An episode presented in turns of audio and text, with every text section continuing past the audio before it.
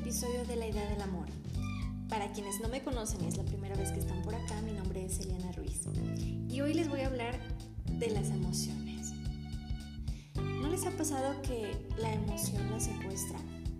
Imagínense esta escena, están con el novio, con una persona que ustedes quieren mucho y supongan que la emoción es el enojo. Y chin, no pueden parar. Sale palabra tras palabra, empezamos a herir a la persona, terminamos con. Parece que no podemos controlarlo. Parece que, que, es otra persona la que está en lugar de nosotros y no podemos controlarnos esa boca. Ok, aquí la emoción nos ha controlado, ha tomado el poder. Y sin duda, si nosotros podemos aprender a controlar esa emoción, a ver de dónde viene y aprender a utilizarla de una forma adecuada, nos evitaríamos dos que tres dolores de cabeza.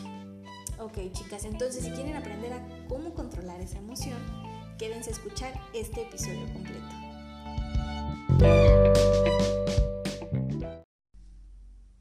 Ok, chicas, comencemos este episodio.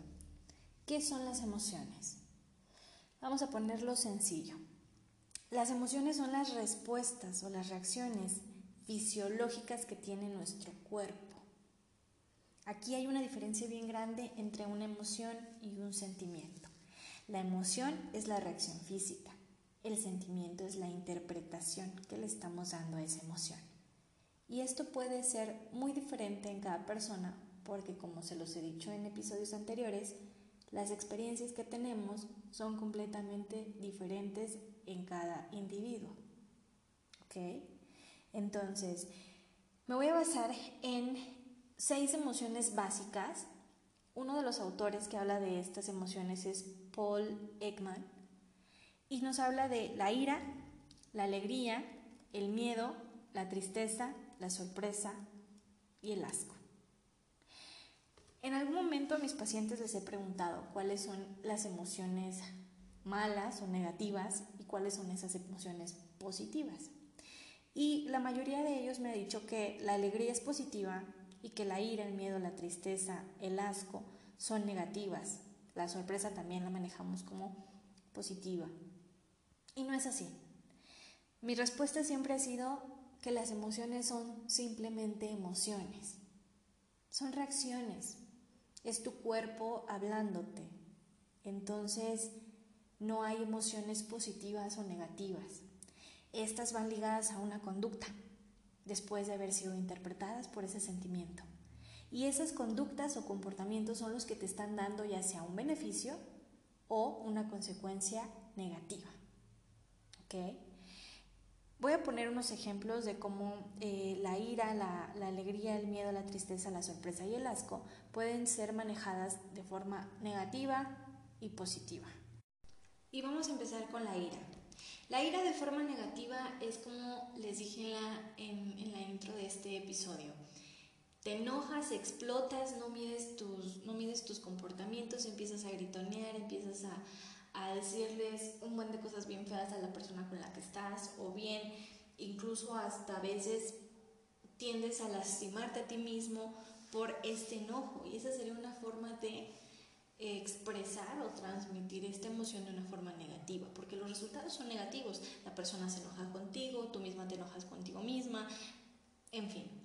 ¿Cómo podemos usar la ira de una forma positiva? Si te das cuenta cuando tú gritas, desprendes esa energía. Estás tan enojado que gritas muy fuerte. Y si la otra persona también eh, es controlada por su emoción, pues te grita más fuerte y entonces tú le gritas más fuerte. Entonces es un derrame de energías muy, muy grande. De forma positiva es como canalizas esa energía. Bien, estás enojada, pero tienes la prudencia de detenerte, de controlarte y entonces te pones a hacer ejercicio.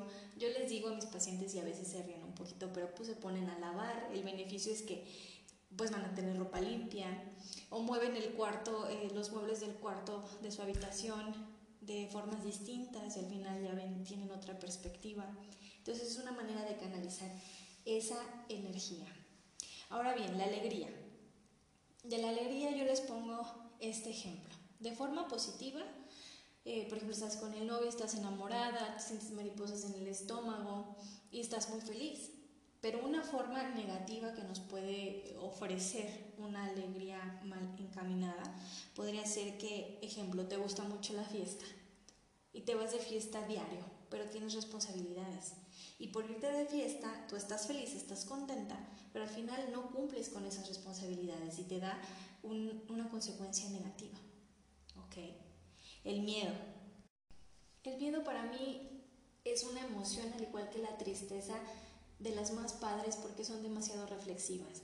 Por ejemplo, el miedo siempre nos ayuda a ese a ser precavidos para con nosotros. Cuando tú empiezas a tener miedo y empiezas a tener esa sensación y a sentir esa emoción de, de temor, es porque sabes que en algún momento las experiencias que tú has vivido te dejan saber que hay una alerta, ¿ok? Entonces cuando tenemos miedo es porque algo nos puede pasar, tanto emocionalmente como físicamente. De forma negativa, el miedo nos paraliza, que quiere decir que no actuamos, nos quedamos inmóviles y tanto inmóviles como emocionalmente, como no actuar a resolver, tanto inmóviles en una situación en donde tu integridad física está en riesgo. Yo siempre les pongo el ejemplo de los perros, de que a mí me dan mucho miedo los perros. Entonces, si la emoción me paraliza y yo estoy viendo que vienen muchos perros agresivos a agredirme literalmente, me quedo parada y me van a morder. ¿Ok?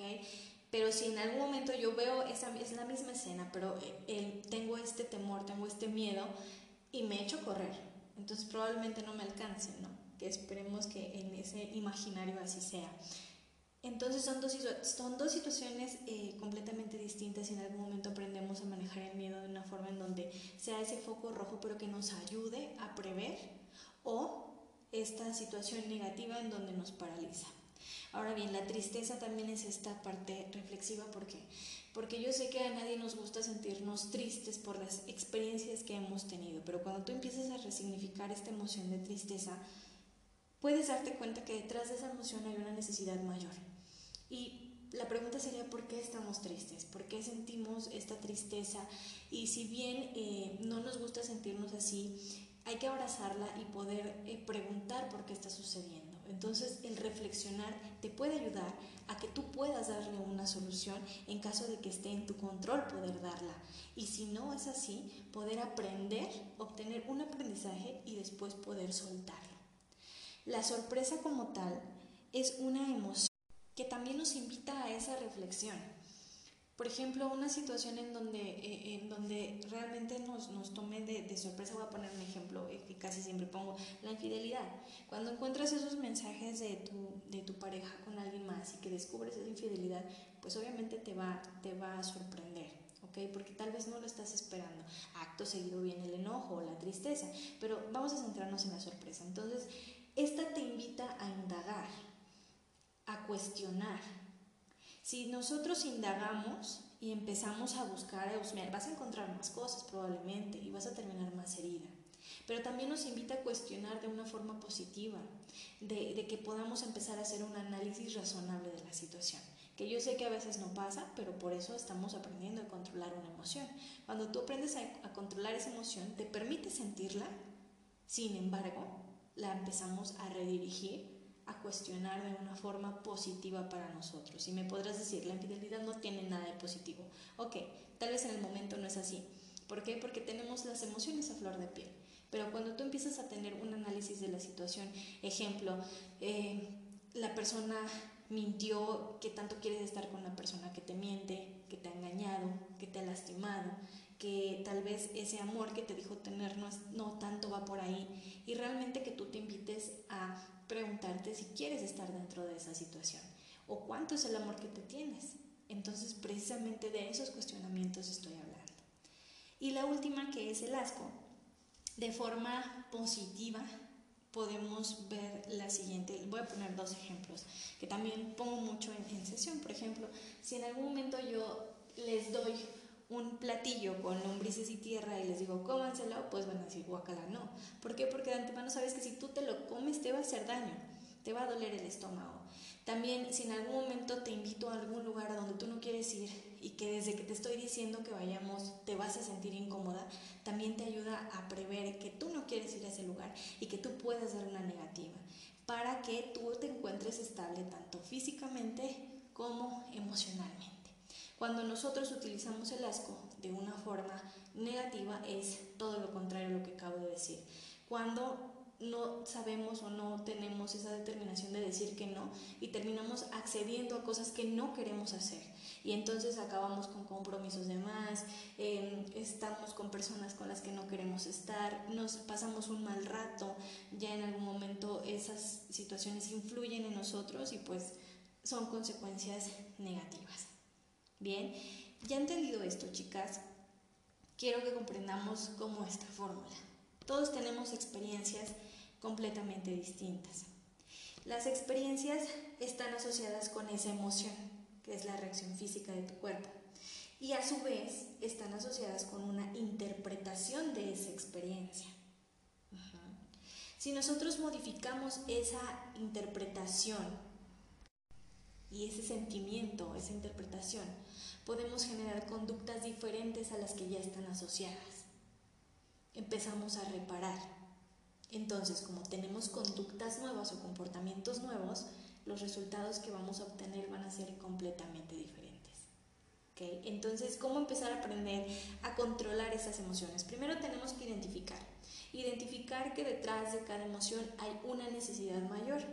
Y lo podemos empezar a hacer, esta identificación, poniendo mucha atención en nuestro cuerpo. Tu cuerpo realmente te habla, por eso vienen de aquí estas reacciones físicas. Ejemplo, eh, si tienes miedo, de repente tienes sudoración en las manos. Entonces, si tú te notas que te están sudando las manos, es precisamente porque esta emoción se está haciendo presente. O un ejemplo, cuando estás molesta, ¿no? Te empieza, se te empieza a calentar eh, la cara Ok, cuando tú sabes que vas a explotar con esta emoción, tal vez de una forma negativa, te anticipas a que estás sintiendo la cara caliente. ¿Sí me explico? Entonces, lo primero es identificar cómo tú vives estas emociones, cómo, cuál es esa reacción física que tienes cuando sientes cada una de estas emociones. El control se obtiene del conocimiento. El conocimiento te da ese poder sobre ti misma. Entonces, saber cómo lo sientes en algún momento te va a utilizar, te va, te va a ayudar, perdón, a poder utilizar esta emoción de una forma anticipada, que quiere decir que cuando tú lo sientas tendrás algunos segundos para poder controlar esta emoción, para saber cómo la vas a dirigir, cómo vas a transmitir lo que tú estás sintiendo, ahora sí, y cómo cubrir esa necesidad de forma personal. Esto te va a ayudar bastante a trabajar la inteligencia emocional, que la inteligencia emocional es básicamente poder elegir cuáles son esas batallas, qué es lo que tenemos que modificar, en dónde participas emocionalmente, en dónde no, y ser un poquito más selectiva en cuanto a qué es lo que te molesta, qué es lo que te entristece y cómo reflexionar.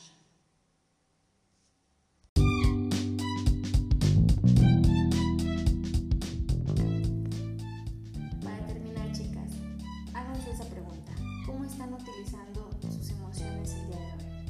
realmente se conocen, realmente saben cómo eh, las expresan, cómo las transmiten, si están haciendo buen uso de ellas o si en algún momento las chantajean emocionalmente o ustedes chantajean por medio de la emoción. Si la emoción las secuestra o las controla,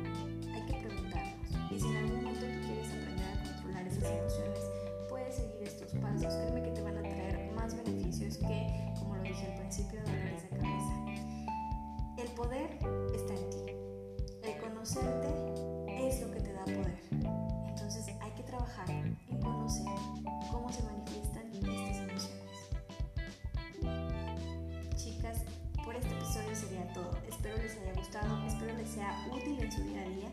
Les agradezco muchísimo por escucharme, por llegar hasta aquí. Y recuerden que estoy abierta a sus peticiones si en algún momento desean que sea de su interés y que yo pueda hablar por acá favor